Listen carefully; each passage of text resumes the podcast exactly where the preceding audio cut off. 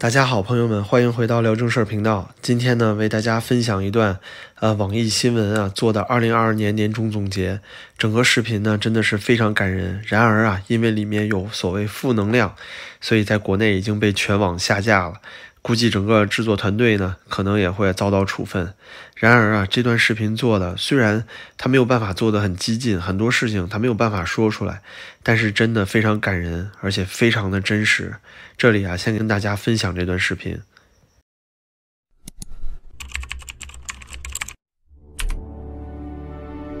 年老楼的邻里们告诉那一个不好的消息。我爱人要拉走了，希望大家做好防范工作，以免受到影响。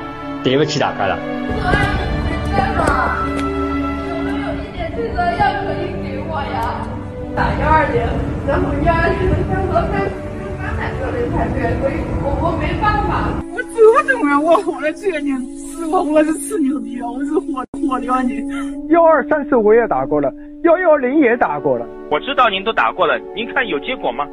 是没结果。我也不知道他们到底在考虑什么事情。李老师，我真的很无奈，我比你更伤心。您仅仅是一个家庭，我看到的是无数个家庭。你已经没呼吸心跳了，你们快点行不行啊？但等那个领导联系啊，我们也没办法，我们那。哎，人呼吸心跳都没了，你们明明有 AED，为什么不借给我们呢？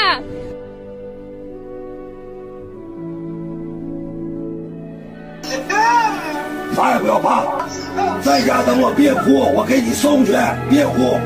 为什么要这样呢？开玩笑，刚才连药都没有，你带着孩子过去，你去这儿我们还可以帮你，咱们这些小区来帮。对，我这你们觉得在那个地方能照顾好孩子吗？家里都照顾好的话，你们方舱里面能照顾好吗？不能走，你们现在不能走。给他买上，喝点热水，凉了不怕，喝酒，关键睡不下去，身体急，知道吧？我们累，有身体要有床嘛，有嘛就给我点哈，没有就算了。我你光喊你点枪就行，有身体就给我这，没有身体就算了啊！我带回去吃，我带回去给我儿子吃，我有个别儿子在家。看，他们都收拾好了东西。我靠，我们要去哪里呀？哪里是防空洞啊？你咋的？哭事了？啊，你你这样吧，你坐公交车，我给你开上，咱先下高速吧啊。我老爸病危都是出家了，这现在在医院呢，转院转不了，我想回家，回不了。我要想我妈，我要想我，想我女儿，想我不可能不出去挣，不可能不出去赚钱嘛。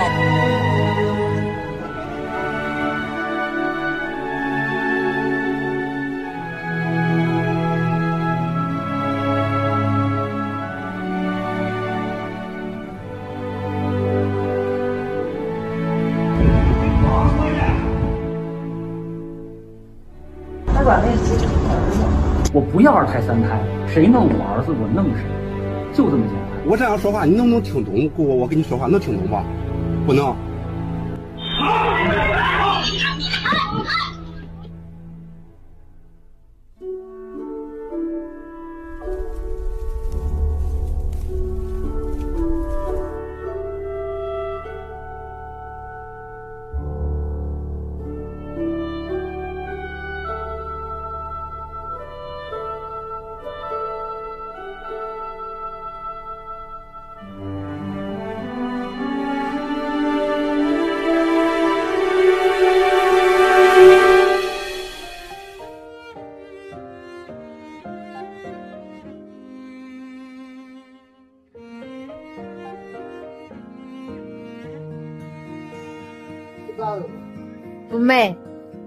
嗯，送给你，我卖送给你，嗯。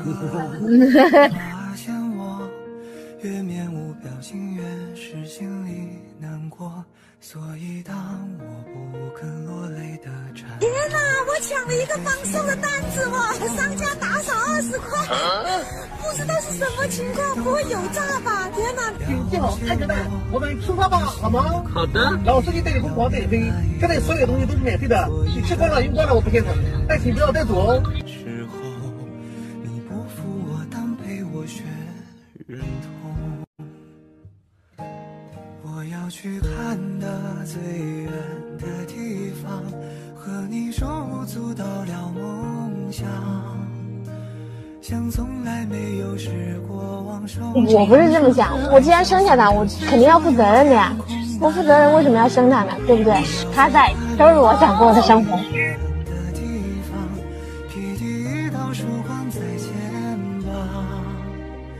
被泼过太冷的雨滴和雪花，更坚持微笑要暖的像太阳。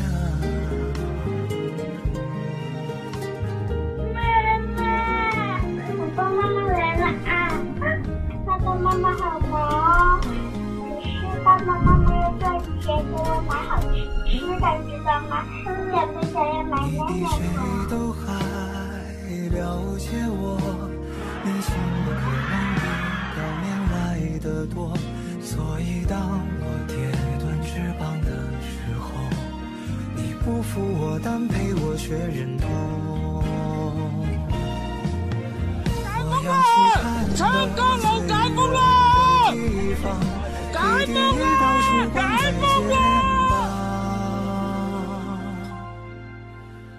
被泼过太冷的雨滴和雪花，更坚持微笑要暖的像太阳。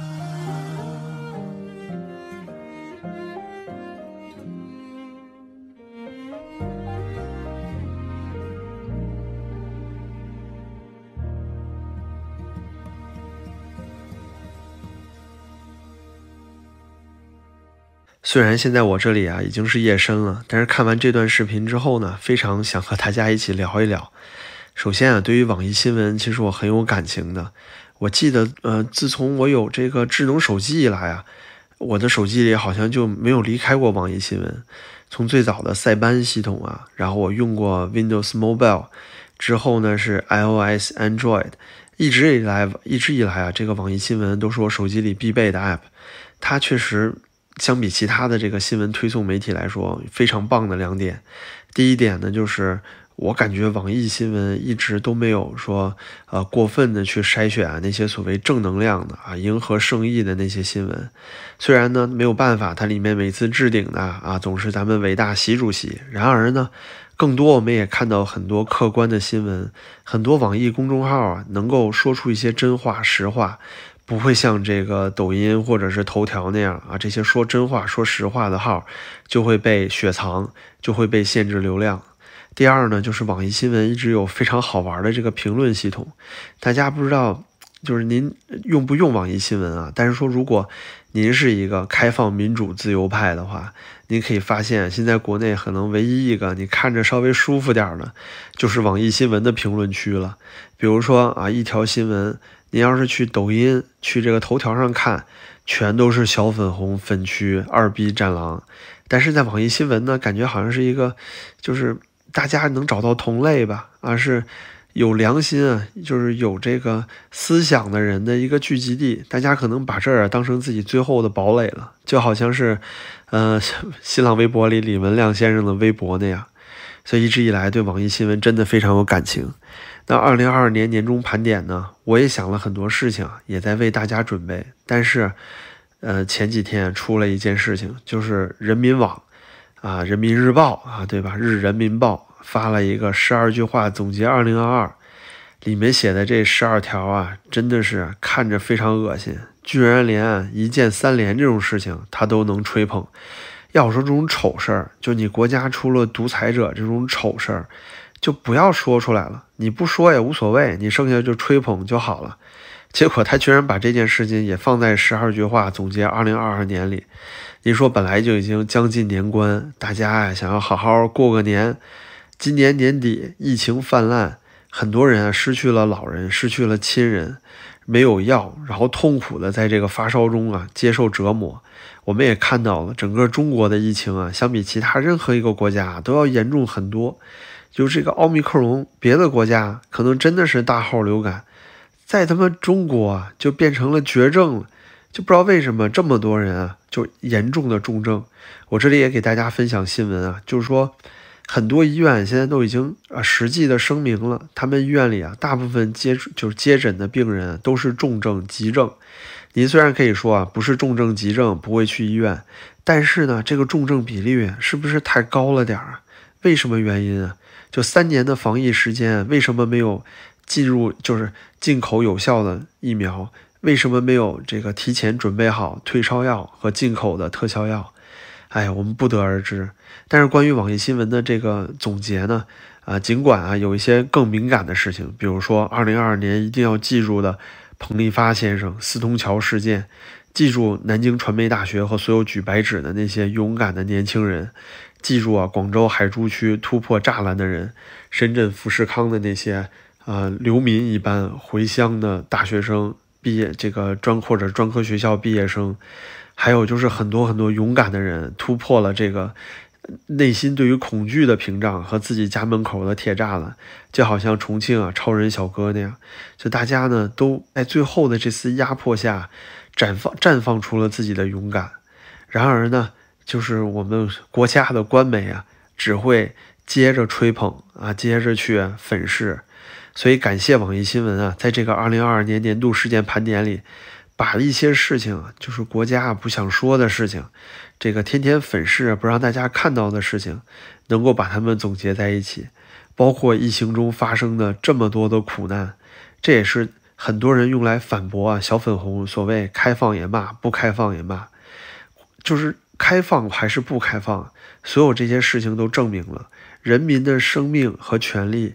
从来不是这个政府重视的点，甚至是最容易被这个政府所牺牲的点。